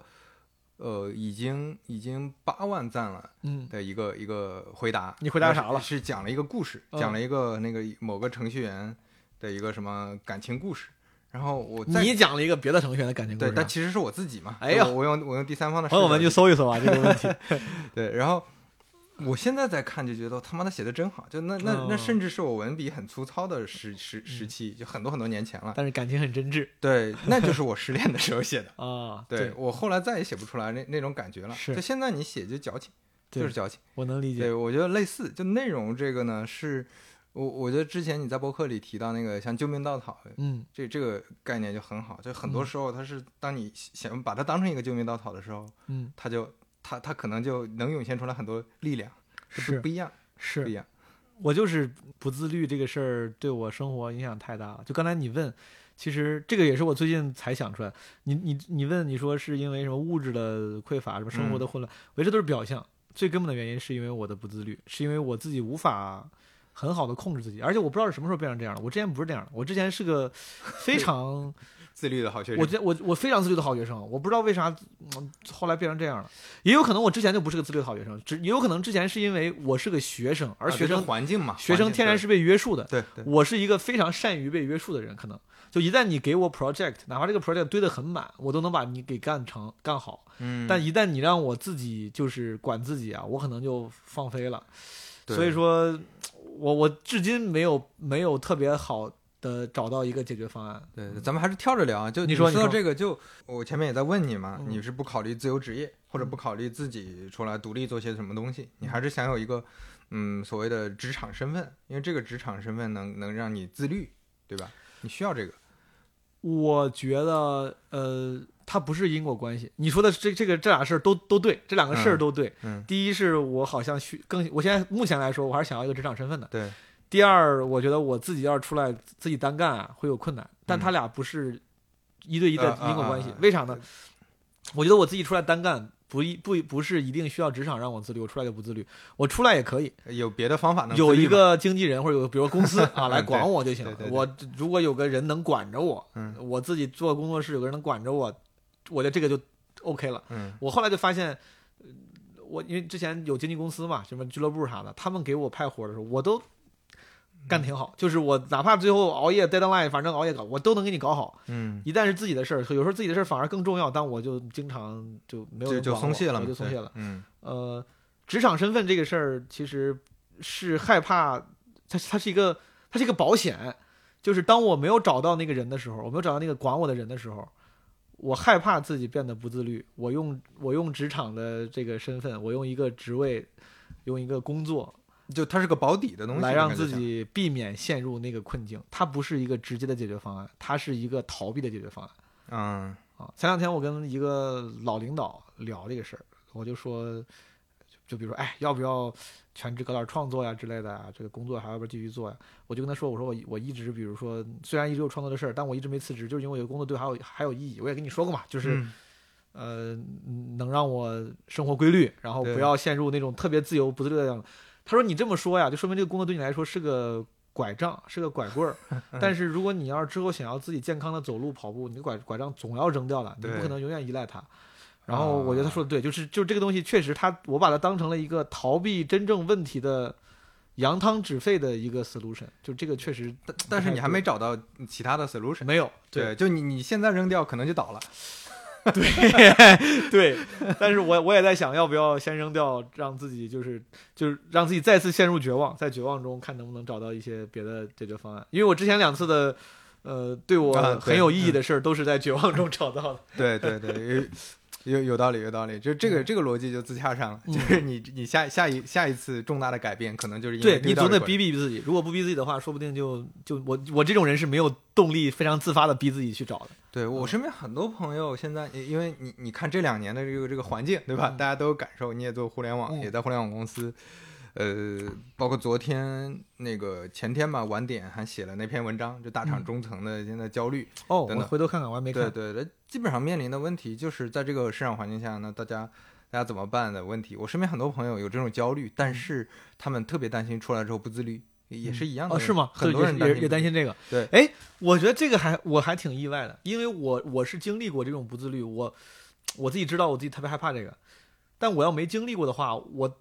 我通常是不会想到这一点的。如果我要是没有经历过这种生活脱轨的问题，我可能更害怕的是，比如说辞职之后怕自己创业不成功啊，找不到别的好工作呀。嗯嗯嗯但是怕自己不自律，这个哎，这个竟然也能有共鸣，我还挺意外的。呃有一些朋友，呃我觉得朋友跟朋友不一样，有一哦。些朋友他是超级自信，哦。超级自信的这些朋友呢，他们对自己做的事儿是没有怀疑的，他们怀疑的是自己做这个事儿的动力和这种这种嗯，就刚才说自律的问题。嗯就他们会担心说，因为我出来之后没人管我了，嗯。或者说我我也不需要必须做什么了，那我明天就明天干也行，后天干也行。是是是，就很多拖延症非常严重的朋友的，，是的，他们自己平时工作里已经非常拖延了，是就是发现我再不这么搞，我可能被开除的这种程度，嗯那我再去做点东西，就就就像你说的这种你这都点什么朋友，刘飞？你身边都什么朋友？怎么都是比我还要？在在在绝境之下，我嗯啪拿一个好绩效，哎，对他他是享受这个过程，但是你在外面啊，大家没要求了，是的，那我突然就觉得，就就是这这些朋友他们有。因为自信，我觉得反而会让他们性格里有一种我更容易自洽，嗯，就是我觉得我现在也挺好的呀，我他妈为什么跟别人一样？那我就越来越松懈，越来越松懈。他们担心会这样。非常非常理解，我太有共鸣了，这个我非常理解。你刚才说的每一个那个就是形容，我感觉都都都都发生在过我我身上过。嗯对，那那嗯，比如说你现在除了呃主业上的这种让你更自律，那其他的那些你你做内容创作啊，做这喜剧创作这些，你你你是用其他的手段在自律吗？比如说我我在过去的三年里面，嗯，我几乎每周都有演出。啊，你是用这个卡自己的对，这个自己我，就有时候必须是这样有有有时候说实话，我有时候演烦了，嗯我不想演了。但是我我不行，我每次都跟自己说，我说你都已经不是全职演员了，你都嗯在上班了。然后如果你要再，因为我可以不演，因为我我后来有工资了，我也不太缺那个钱，我也有很多爱好。你像我这，我本来是个，我老说我说我喜欢滑雪，但其实从来北京之后，我今年是第一次开始滑雪。这我前面两年冬天都没滑过雪，因为啊一直在，因为因为周末总有演出。我的我也想过，我说要不要不排了，就玩一玩。但大部分时候，我真的是每周都有，哪怕是节假日，所有什么端午节、劳动节，只要给我排演出，我就接。我的我甚至旅游都比之前，理论上我干，我现在比以前更，就是生活更可以更惬意了，嗯但我反而比之前玩玩的旅游都更都更少了。就是我想用这种东西来，就是用客观的约束来控制自己，因为我觉得如果我要是一旦开起来个头，就说能不演就可以不演，嗯，那我很容易说不定就今天不演，明天不演，因为我总有想干的别的事情。那你 慢慢你这个演出就下来了，然后就就就，比如演出我会控制自己，然后你像做播客也是，我现在也是尽量让自己周更。这迄迄今为止这这半年大半年吧，我估计周更还做挺好的。嗯，也是因为我后来有一个一块儿搞的小伙伴，这个剪辑同同学，他也会有时候催催。之前我自己纯自己搞自己剪的时候，真的就是想就算了，就这周不发了，对对对对对对对。一拖拖他妈三个月。但是你有一个伙伴儿，哪嗯怕帮你剪辑的伙伴儿，你可能也心里想的不一样。对对我每次有任何一个工作跟我搭档的人，只要稍微熟一点点啊，我都会跟他说，我说你多催催我，嗯，我我都会给他多安排一个除了他本职工作外的工作，我就说你催催我，因为我真的，嗯，我只能靠这种外界的东西来来来控制自己。嗯对你，你包括像我做，呃，我现在从从大厂出来，而且我决心后面不再打工了，就嗯至少在那个可见的未来内，就除非那个什么。字节请你去当产品总监，一年给你两千万，你干不干？这这这些假设没有意义，这些假设没有意义。我太无聊了，我老问点人无聊的问题。对，然后，呃，我我觉得面临很大的问题，就也是自律的问题。我觉得这就是人性的一个一个一个一个点，就当你自己创业的时候，嗯你经常会想说，我为啥要做那么大？嗯，我做的小一点行不行？嗯，我把更多的时间精力用在享受生活上。是的，就是这种逻辑你，你我我我觉得我们都不是那种很笨的人，就是你稍微脑子活一点，你就能想出这些逻辑来说服自己。对，那这个时候就很很糟糕。对所以所以我说觉得它的边际成本太高了，我不如就这样二八法则吧，就是百分之二十的努力，百分之八十的成果，挺好的。啊，对对对对，很多时候都会这么想。哎呀，说操，那内容创作都是靠运气，那啊你这个努力有啥用？你看 那些人谁谁谁运气，对，就这些东西很容易说服自己。你的逻辑如此之清晰，论据如此之丰富，很难不说服自己。对，所以所以我觉得，嗯，每次做一个事儿，我我特别认同你说的。我现在嗯内容内容创作上也好，或者我我后面创业再做一个产品也好，我是一定要找个合伙人，嗯而且这个合伙人最好别是我我们是那种。就可能我们本来不太自律，但是嗯在一块儿了，大家都有压力，是就是是哎，我得为他着想，他得为我着想，这样最好。就别是别是两个人都觉得无所谓，嗯我们已经很熟了，我们他他也不想做啥，我也不想做，那最后也很麻烦。没错，对对对，我你要有什么在这方面的感悟经验也到时候分享给我。看来我突然发现大家原来都有这个问题，我现在心情我心情好多了，我心情好哦，多了。这真的都有这个问题。经过刚才咱们讨论，就看来最有效的解决方式还是找一些外力来约束自己，比如说找个合伙人，对，呃，找一些伙伴，嗯，呃，你刚才说成立一个工作室，你的意思是成立工作室，如果有人有人，主要核心是有人，有人，嗯这个人他能给你压力，能给你一些这个心理上的压力，同时在生这个物理上，他说不定也能给你一啊，些对对对直接的催促。对对直接的压力，嗯对，可以因为你你哪怕养了一个很小的公司，这个公司只有仨人，嗯，但是你也得想说，哎，我是老板呀，嗯我今天想不上班就不上班，想不干就不干，那他仨怎么想？哦你肯定有压力的，你肯定有压力的。哎有道理。对我，我觉得就是就是靠这个，慢慢的自己就还有啥别的方式吗？还有一种就是，我觉得这个跟人人的性格或者人格有有很大的关系。就有一种朋友，我就跟他聊，他的梦想，他的人生追求就是去纳斯达克敲钟。嗯，那他到这种程度了，他是没有别的自洽逻辑去说服说，哎，不敲钟也挺好。他不永远不会这么想这一步。就你足够要一个东西啊。对他想的就是敲钟，那他晚上睡不着觉的。他他他他现在离那个敲钟远了，远了一点之后，他是晚上睡不着觉的。那我今天做了一些事儿，离敲钟更近了，我才能安稳的睡去。这跟我们不一样，我们是会想就是，哎，这个享受一点儿也挺好。这种人挺牛逼，我我我是挺羡慕他的。我估计是做不了这种人了。嗯这，个挺牛逼。对，这这个跟就就可能你二十五岁就已经定型了，我觉得，嗯，嗯，就已经成为这样人。我我这几年是越来想的越开了，就遇见什么事儿，之前我感觉我还有点这种，就刚才你说这种人的那个那个影子啊，说不定有点儿。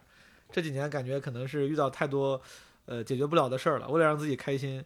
就学会了很多自我安慰的方法，然后习惯了很多自洽的方法，现在变成了一个特别想得开的。我妈都说我，我妈说怎么感觉你现在怎么脾气就这么没有以前那么要强了，啊这么想得开？怎么啥事儿在你这儿你都无所谓，也不生气，也不啥？嗯对，我我我觉得人的认知和最后你怎么做决策，一定是跟自己的经历有关系。就是你的信息认知获取，就像前面说的，你你牛市的时候，你你的所有的认知总结就就到这儿了。嗯，对那那你你是没法改的嘛？就你没法说客观评价到底这么想对还是那么这想对。是投资界的一个，也是咱们这个算算是，呃，老有人提的嘛，就是你赚多少钱取决于你的认知嘛，你的认知决定了你能赚多少钱。嗯嗯，但是中间确实还有各种各样的，就你难以避免的经验主义。我甚至觉得所有的，呃所有的决策，某某种程度上都都是是都是经验主义。对对对对它这个限制还是挺大的。是嗯，只能咱们就只能尽量丰富一下自己的经验，让这个经验主义的狭隘程度尽量的去扩宽，对吧？不要不要让它那么狭隘。你在一八年的时候接触喜剧，嗯，然后后来又做播客，然后在这个这个阶段就开始去大厂，然后当时我我记得你是跟东东江枪总，强然后开始开始做市场工作，这个这个这个创意，虽然你干的事儿可能跟很多市场同学干的差不多，这我们都我们习惯叫同学，就嗯市场同事干的差不多，但其实呃嗯不算市场啊。但这个这个不重要，这个不重要，你可以这么理解，其实干的事可能都做的事情是嗯可以理解是内容创作吗？还是主要两方面吧，主要是两方面，一个是创意支持，嗯一个是创意方法论的总结、沉淀和分享。第一个创意支持指的是，就是有谁有项目，这个这个这个这里的创意其实更更多最好理最好理解为广告创意。嗯，其实这也是我后来最后进了之后，因为创意对于普通人来说，它它似乎都这这个词儿怎么怎么怎么当成形容词儿用啊，或者当成名词儿用啊？其实它就是广告创意。比如说你这个就是视频要怎么拍，对然后这个活动要怎么搞啊，嗯这个广告这个 campaign 要怎么设计，嗯大大家可以这么理解。如果你对创意这个词儿不熟悉的话，对这个语境不熟悉的话，你就这么理解。当时我们的创业支持就是说，别人有个视频怎么拍啊，怎么嗯怎么的，我们来给你支持，我们帮你出方案，我们帮你想，嗯至于这个别人是谁，对吧？他可以是客户，可以是公司内部的组，这嗯嗯，就不多说了。反正就是创业支持，我们就是中台，我们就贡献脑力。嗯对，呃，当时最开始的时候，我们甚至是不不做中台，我们是，就自己全包了是吧？我们我们我们是嗯对外的啊呃，OK，啊呃，后来开始有一些内部支持，开始显得像中台了。嗯呃，创意方法论的研究跟这这个沉淀以及分享，这个就是我我觉得跟支持也相关嘛，就你可能输出了之后，别人拿去用嘛，是这样吗？是的，嗯，这这这个事儿，你觉得是在你的生活当中，在你的整个的或者说职场生涯当中，它是一个什么样的存在呢？它是很很顺畅的和你之前的做的事情和你未来做的事情关联上了，还是说它就是一个，就像前面说，它它更多的价值是让你的工作生活更规律而已。呃，当然不。当刚开始的时候，我非常认真的对待这份工作。嗯，这个话说出来已经感觉不太对了，感觉现在 暴露暴露的现在好像不太认真。刚开始都是非常非常认真，就是我，我是一个没有我我有时候思考的时候会习惯习惯把眼神投向一个一个随机的地方。那对，啊没事儿，你你嗯你投。我刚开始的时候对字节是有憧憬的，然后有嗯。期望的，这是这是一个我知道它是一个厉害的公司，然后我也是一个习惯了做，我是习惯了按部就班的人，我上学、考试、嗯。工作、实习，我一旦你把我放在职场里面，其实我是克制不住想要努力的，我克制不住想要好好工作。这就是你前面说你刚毕业的时候不想去呃四四大，不对想去对他们一样。你让我做个 PPT 啊，我都不会应付，我我会克制不住把那个 PPT 修到一好看又好看，就就是 我你就担心那个变成你的新的大学了，就干一辈子那种感觉。对我我我但是你去字节就还好是吧？我是这种人，就是我当时进字节的时候，我刚才我的意思就是我是很认真的，我、嗯我从来没有想着我就是因为主要想演出，顺便来玩玩，没有。刚开始啊，因为枪总也是我老大哥，他我也不愿意辜负人家。刚开始我的这个职责，其实当时我最开始负责的那个职责呢，就是我的那个工作内容，其实跟刚才两两个说的都不太一样，嗯是另外一回事儿。但那个那回事儿后来慢慢的就是淡化了。嗯我所以刚我所以说我说主要内容就没说那个，但是刚开始我负责的是一个本要做主要内容，但后来没做，就是有点像自制节目。嗯啊，然后刚开始很努力，天天给打电话问那些喜剧圈的各种朋友前辈，甚至刚开始都不太熟，就想要学习，然后把把这个事儿传承嘛。资源，然后传承，呃，最后没弄成嘛。然后包括没弄成，呃，不也不光是我没弄成了，这个事儿后来就好像就没啥人弄成，就嗯。就是，呃，公司内部有很多组试了很多次都没有怎么成，呃，当时我不知道为啥，当时我很挫败，我觉得是我不会，我就我觉得我能力不够，直到后来，我现在回头看，我觉得那个时候，首先这个事情本身它可能就没有那么容易成，是一个啊，嗯。另外一个我觉得不是我能力的原因，是我不会上班导致的。我到直到现在我才直到直到现在直到现在我才我才我我我还我还很感慨，就是我我我我之前上了那么多年班，然后甚至在中国内我也创过业，所谓也工作过，嗯我接触的都不是真正的职场，就是、啊，就你对职场有全新的认知，我对职就是职场职场确实需要一种特殊能力，对吧？对前你就感觉嗯上班是一种技能。嗯嗯，上班这个包括怎么跟同事相处，怎么开会，嗯怎么甩锅，嗯怎么装，怎么装糊涂，怎么装、嗯装我有资源 啊，就这我都不多说了，反正就是各种各样的这种事儿，他跟我的认，他跟我习我习惯的做人方式完全不一样。对，嗯，咱们能聊，你也我知道。罗贝老师你也听过我的播客，嗯对吧？让你听我，就是我是个相对来说比较直来直去的，我我非常抵触装的这种这种，但是有时候你在公司里面。嗯他们老用一些词儿。我刚才刚去字节的时候，我特别奇怪，他有有就是对面那做的领导会跟员工直接说，他说你去跟谁撕一下这个事儿。嗯然后后来有同事跟我说，他说我去跟跟谁跪一下这个事儿，啊，就是就是这种戏谑的用法，其实它暗示了在职场里面你是不太能通过直接准确的传递信息来促成很多事情，你啊还是需要嗯嗯嗯加上态度、斡旋的艺术嗯等等等明等。白明白明白这些东西是我我不能说我不会，但我非常不习惯去使用它。对对对，然后，呃，总而言之吧，就是我这这几年里面，我一次又一次的觉得自己不太会上班，但是也因为待了这几年了，我现在比以前会上班多了。我现在非常会上班了。我现在，呃，嗯只要不是放在那种 跟那种最会上班的人比，我跟脱口秀演员比，我应该是我应该是属于脱口秀演员里面比较 最会上上班的之一比。较上班的、比较会上班的一帮人了。对，呃，会开会，会会会说话，然后，嗯，之前会过，我我我以为不需要了，因为在在国外的时候，很多上班技能是不太必要的，嗯很多在国内的所谓的上班技能是不那么必要的。反正我回来之后，在大厂里面第一次发现，操，这个技能竟然还需要单独学习，嗯，嗯嗯长见识。但是我说这个没有任何讽刺的意思。首先，字节这个不是找补，是但是字节这今天我还跟同事聊，就是字节真的是我觉得非常非常好的公司。嗯呃呃，它一定有一些任何一个公司都有的职场的现象，对甚至我不负责任的猜想，别的公司甚至可能会更严重，更严重对对，有可能啊、的。但他仍然是有的，他有，他有，我受不了，不代表不代表他不对不好，只是我这个性格不太受得了。对，就是这这背后的因素很多，它不不一定代表是几个领导的问题或者什么，是它有文化的问题，是的，有有组织大了，它本身规模带来的问题，这对都有都有。你像我习惯了小公司，习惯了咱们自由创作者，嗯咱们说事儿就是按效率怎么高怎么来，怎么好聊怎么来。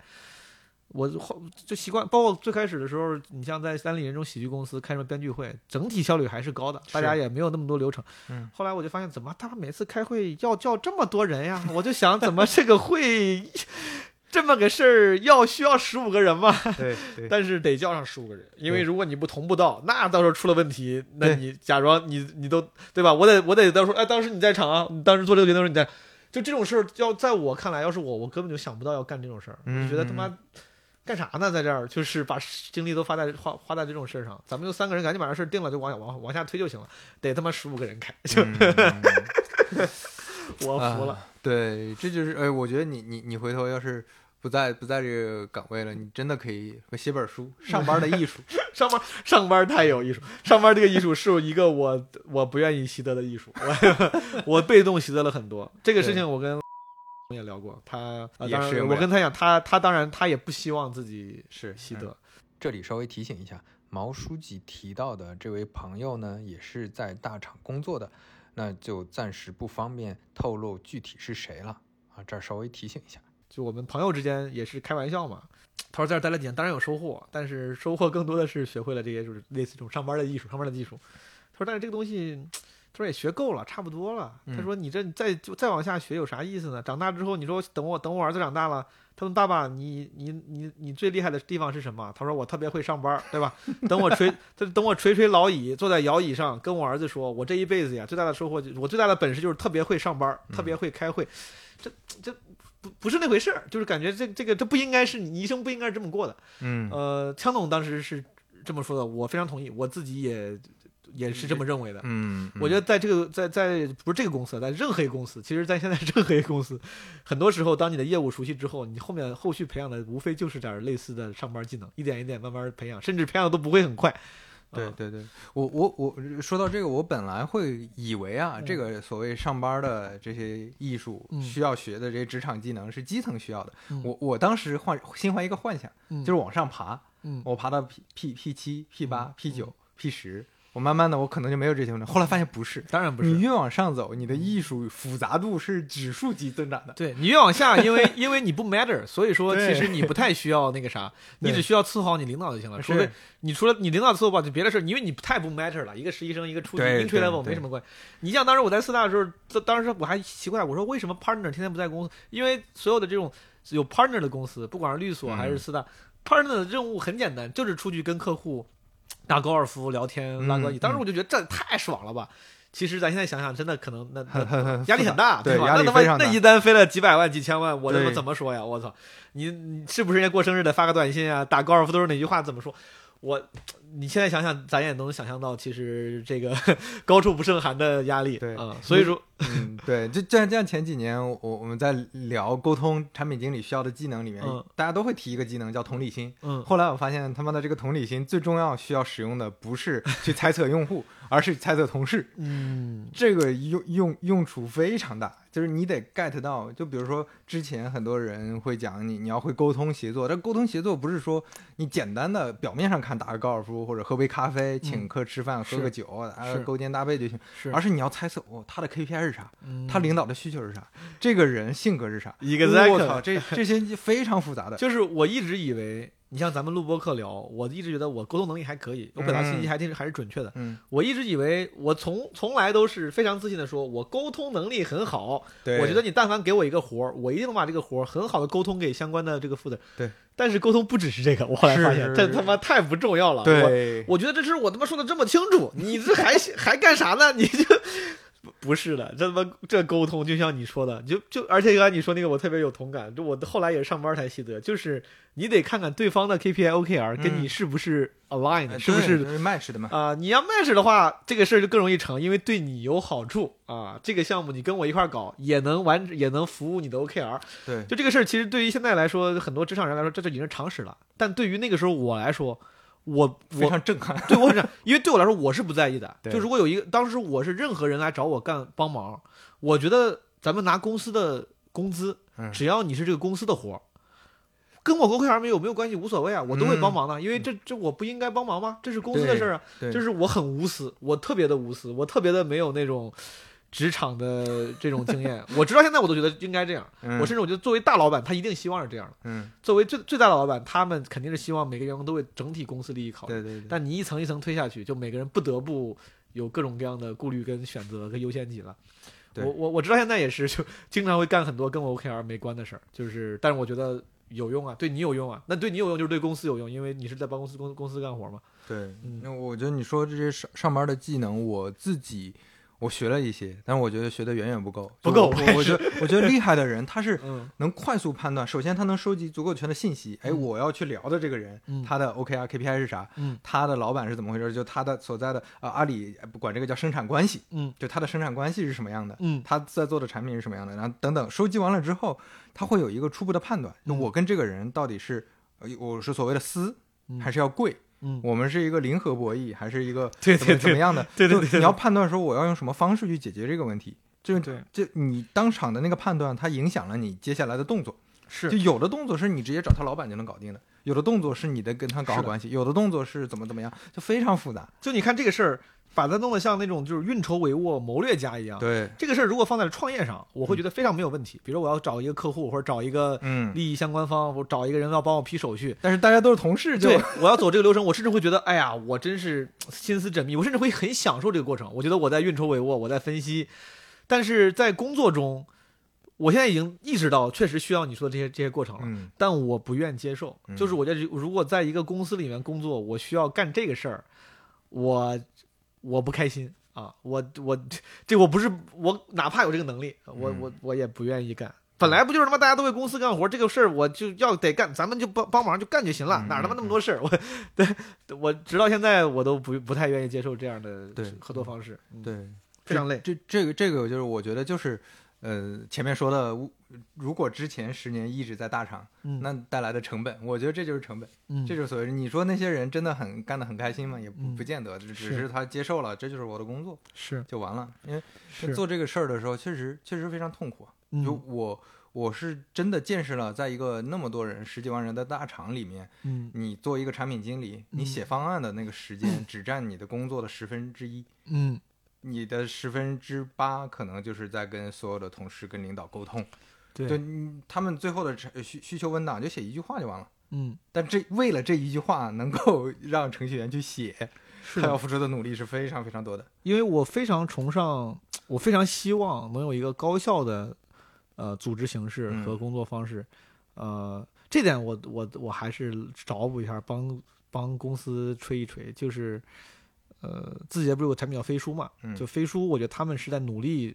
想要解决这些问题，用他们想要努力推推行一些比较科学的方式的。我刚才说这些这些东西，其实呃，它可能当然不是广泛存在的，是我遇到的，但是可能不是在公司里广泛存在的。但是我感觉飞书类似这样的呃软件以及背后的 solution，它其实是要尝试解决这种问题的。嗯比如之前我记得看，应该是不是跟飞书相关的文章里面，我看了一个，就是说有一种很就是呃呃 bad leadership 不好的领导方式，嗯，就是这个领导他会故意控制信息的传输，啊，对，就是只有这样他才有有有有权威嘛，对，有权威。我开了会，给我说了十分信息，我让你干活，我跟你说五分，等到你给我干完之后，我会我会指摘你，我说你看，我说你这个写的就不对，你怎么没有考虑到怎么怎么怎么着？对，但但是但是考虑到你怎么不说呢？对对呀、如果你说我没考虑到啊，其实那个部门的人家可能需要咱们这个地方考虑到他们，那你提前他妈告诉我。但不，就是所以说很多时候年轻人会觉得哇，领导好厉害，领果然还是领导想的周全。但这个周全你本可以让让就嗯就是 context，、你本可以提供到，对吧？嗯就这些信息是，但是很多人他们可能也不是有意识的隐瞒，但大家已经已经养成这个习惯，已经习惯性的就是不会去传传递所有的信息。嗯，这件事情也是我在公司里面工作的时候的一个很不适的东西嗯。就我弄完了，你跟我说，其实你没想到啥，我他妈你说呀，你早说呀，我这又不又不是说我能力不够，我就是单纯不知道，你早点告诉我，你把所有的信息 brief 给我说清楚，我就给你搞好了。你给我你给我弄这干啥呢？就是就这个事儿我也很很老板会说你信息收集能力有问题啊。啊，就就我很烦，就这个事儿我很烦，因为我如因为我我想联联想到我自己的呃工作方式，如果是我的话，我会尽我所能去把嗯。信息说清楚，嗯。然后我也希望对方尽尽其所能去去去完成这个工作。啊、但在实际工作中，这个 leadership 层层面也会带来很多的困扰。我我能感受到大厂大家都是在想办法解决这个问题，但是这嗯个问题可能确实不是，就是我我我现在有个感觉，真的是组织一旦大了，这个嗯。问题是必现的，当然，它是个必现问题，当然。它只不过程度轻重。是，对，对但是我我就觉得，如果你你就我判断他是一个嗯呃无意的嗯呃难以被避免的结构性的问题，我当然会选择宽容啊，或者说嗯理解。有时候你觉得可能就是就是你的这个工作伙伴，不管是领导也好啊，对方也好，他就是单纯的没有好的工作习惯，这个就很烦。是嗯，能理解。对对，所以你现在你你如果离开大厂，你后面可能会做什么样的事儿呢？如果说真真要离开这个职场，离开你这个不喜欢做的事情的话，没有哎，没有不喜欢。哎呀，这个工作 对，还挺好的。这就是怎么说呢？褒贬的是买主。我跟你说，朋友们，我这就是打是亲，骂是爱啊。这个说的多，说明思考的多呀，说明对工作有热情呀，还是很喜欢这个工作的啊，嗯还是很喜欢这个工作的，呃，很喜欢这个工作。但是就是当然，这个人生无常嘛，嗯说不定就是哪天扔掉拐杖的时候，啊谁你会你会谁知道会发生什么呢？嗯呃，当然有可能会有，说不定会暂别这个之前待了好几年的公司，对吧？踏上人生新的旅途。嗯这个旅途会是什么呢？我的理想情况，我的理想的，我觉得我很难做到，嗯因为我的不管是才华有限也罢，不自律也罢，但如果这些都不是问题，嗯。我理想中我能，我我至少能先当一个创作者，就是这个这个词儿被提过很多遍了，甚至我自己已经被很多人认为是创作者，因为我讲脱口秀、写东西对，但我我希望自己能当一个自己心里想当的那种创作者，是就是做播客、讲脱口秀这就不说了，呃，我希望还能 比如说写点剧本、写写歌啥的。嗯啊，这是我这是我真的想当的，就是可能如果不不受才华和时间自律所影响的话，我希望我首先是一个能创作自己喜欢的艺术形式的人，因为那些东西都是我喜欢的艺术形式，我是希望能创作的。之前因为各种原因我没有成功的做出作品，啊，比如写歌这个东西，就是我我能力有限啊，但是我希望有一天可以。如果这一步达到了，打个比方啊，就是作为创作者的这个层面，我把我想创作的东西都创作出来了，成了一个呃我想当的创作者，嗯可能还是有一些做组织或品牌的理想。嗯嗯，这个当然，我现在就不说创业了，但是如果有可能的话，希望能在个人表达之外留下一些别的 legacy，但这个可能就更远了，我也没多没敢多想啊。如果有那么一天的话，是可能我这一辈子连第一个目标都完不成，但如果有可能的话，我是想，如果能能做一些跟个人品牌之外的 legacy，就是还挺挺好。明白。那就就内容创作这个，我一直挺好奇的一个点是你你在做的这些事情，它带给你的最重要的正向价值是什么？是你自己创作的愉悦感，还是说能收到正向反馈，还是说你觉得做的这些事儿让这些人变好了，或者怎么样？你有没有想过这个？我想过呀，我我我想不太清楚。我觉得正向反馈一定是非常大的一，它是个必要条件，可能。一部分原因。它，我不是，就很简单嘛，就是就用用用极端的那个方式验证一下就好了。就比如说，如果我现在所有的创作，但是就都没有人看得到，没有人发给我，就是所谓陈春成那个传彩笔那个小说嘛，嗯，有一根笔，你写你能写出来你自己无无限满意的惊世之作但是别人看不到。别人看不到，嗯你还写不写？呃，我记得甚至有人问过陈春成这个问题，他应该也不会用，他应该会用一下 砍砍砍砍一下，然后就回去了。嗯就是一定是需要认可的，一定是需要反馈的。尤其嗯脱口秀演员，应该比所有的那些艺术创作者都要更需要反馈人格里面更更有这一层啊，更需要反馈。嗯我们我我愿意承认，就是是有虚荣心的，是有需嗯很强的反馈，嗯，就是的需求需要正向反馈的需求的，然后价值感被满足的需求的。呃，除此之外，我当当然有有自己对这个艺术本身的热爱。嗯我从我在我之前没有什么反馈的时候，我从小也写东西，我一直写。当时什么发什么 QQ 空间、百度空间写，我发 blog，我买我买的 WordPress，国外买的什么那个服务器，自己发 blog，根本没人看，没有人看。嗯但我就是想写，就是我还是有自己的创作热情的。对我觉得这个可能很跟那个被反馈的呃需求应该是各占一半儿吧。嗯至于让其他人生活变得更好，我觉得这个真的就属于锦上添花了。如果能让你变得更好，那太好了。但是我自己不会为了这个去创作的。嗯，首先，我也不认为我有这个能力。当然，如果有一天我发现我的创作竟然我非常确定能给别人带来带来一些 well being，带来生活的什么提升，那也是很大的一个对，好如如果反馈如果有嗯那么一天，对，那也那个我可能也会为了这个。但是就像你说，嗯那也属于反馈了。对，嗯嗯，明白。那你你后面说的想做的那个那个东西，对你而言是什么呢？就你想做一个组织或者一个品牌的话，其实其实我就是想避免说创业这个词儿，但是我就想，因为之前创业之路没有走完嘛，我就想，如果之后真的呃生生活越来越顺，有有有了足够的能力跟资源，说不定会想再做点儿东西，比如说打个比方，呃像基本无害这个播客，说不定它也同时啊能成为一个一个工作服装品牌 我随便说啊啊啊我随便说，我随便说，就是他说不定这工作室，说不定他能成为一个别的东西。嗯呃，如果我因为我我有时候有时候我会想象，因为我我想象力有限，呃，现在基本无害这个播客之前是我的专场的名字，它其实好像已经呃有了好几重含义了。我就嗯想，如果有可能的话，它说不定还能成为一些别的东西。如果有一天我想戴的帽子上，我滑我穿的。我我滑雪的衣服上，它有一个 mostly harmless 的标志，会不会也挺酷的？哎，想也挺酷的。嗯，如果那嗯么一天好像也可以，呃但是往那嗯你往后倒推，那那代表着代表着可能他就是把它做成一个品牌嘛，对吧？明白明白嗯，这这种带来的价值感可能是有点微妙的区别，跟个人的，就是你个人表达内容对吸引的人和你做了一个好产品，这个好产品吸引的人，这种感觉好像不太一样。对对我来说，我我还不是一个成熟的创业者，我感觉没有特别成型的思考。嗯但对我来说，最直观的一个思考是我目前的表达都很个人化，不管是播客还是脱口秀，这个通常是别人喜欢你。但是我觉得一个好的品牌是，就是别人哪怕不认识你，他也是愿意喜欢的嘛。这就好，这就是我前两天跟朋友说，我说基本无害，现在很多播客都是做周边嘛。对，我说基本无害有可能，哎，有有机会也想做周边，但是我说我要做周边的话，肯定最低的标准就是一定不是那种自娱自乐，只是粉丝喜欢的，呃，只是你的听众觉得我操，对对对，这个标准很重要。对，嗯我一定希望那些哪怕不知道毛东、不知道基本无害的人，也会觉得，哎，这衣服好像挺好看，买个试试。哎，嗯这手机壳还挺好。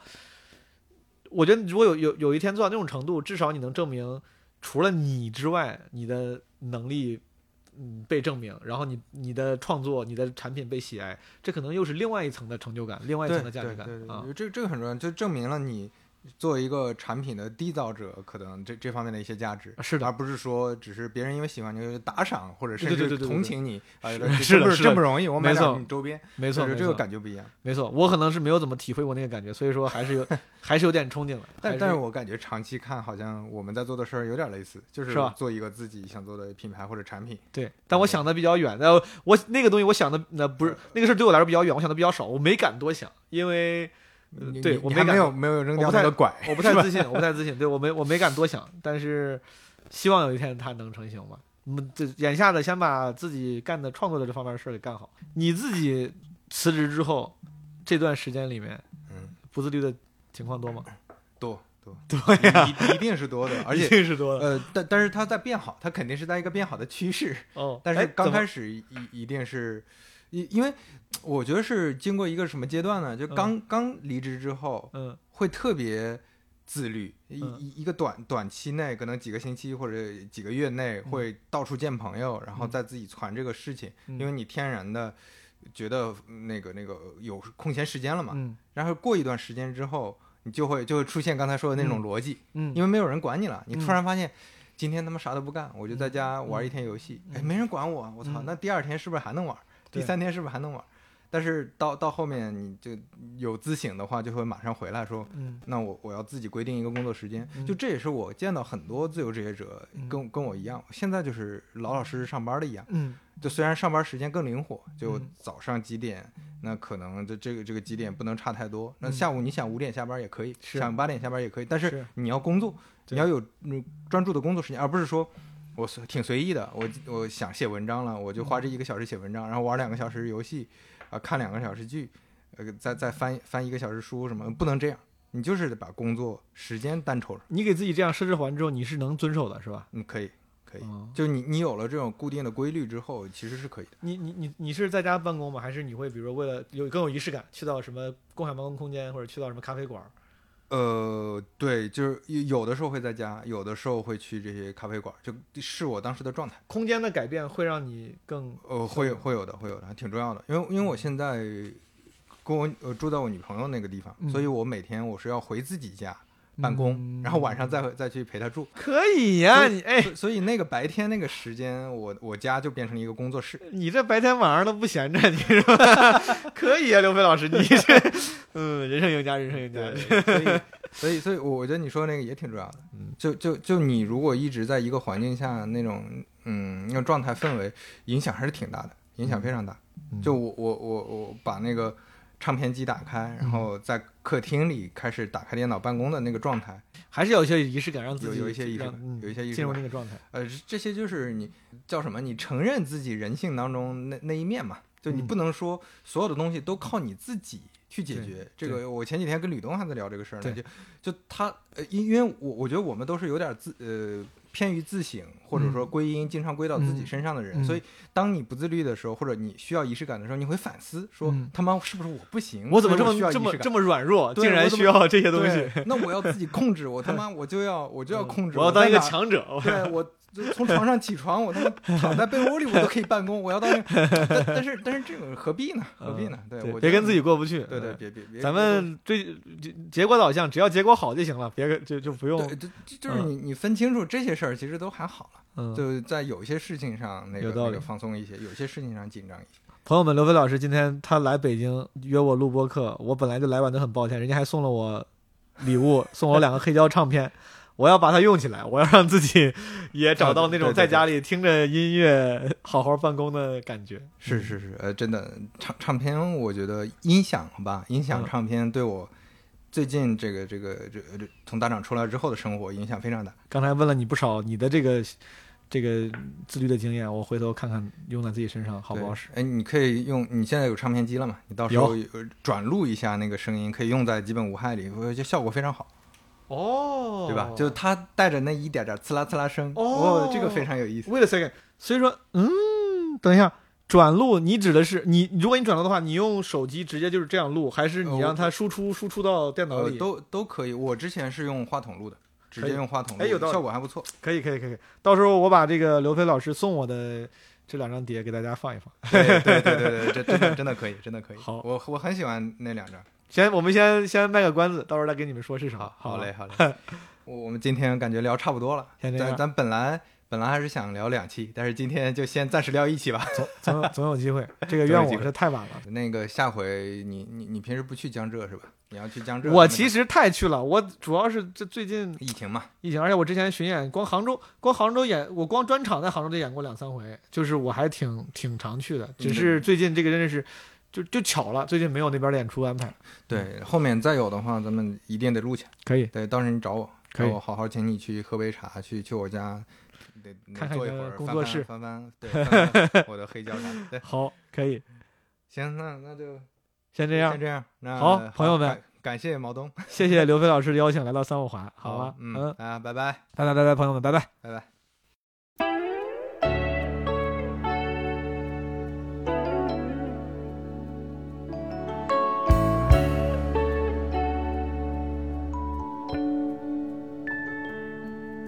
Lost my way again. And it wasn't hard to do. When I'm away from you, it seems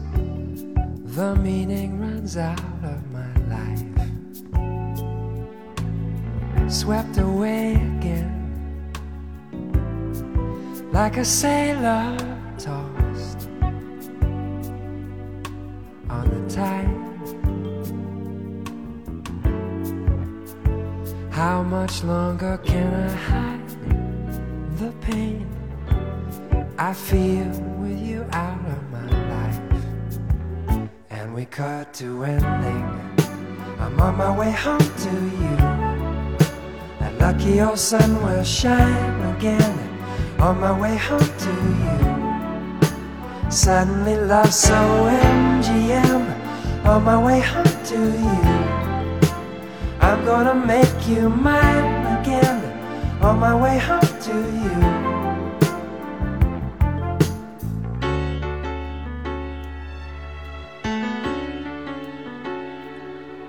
It's a tragedy. I can't believe I sent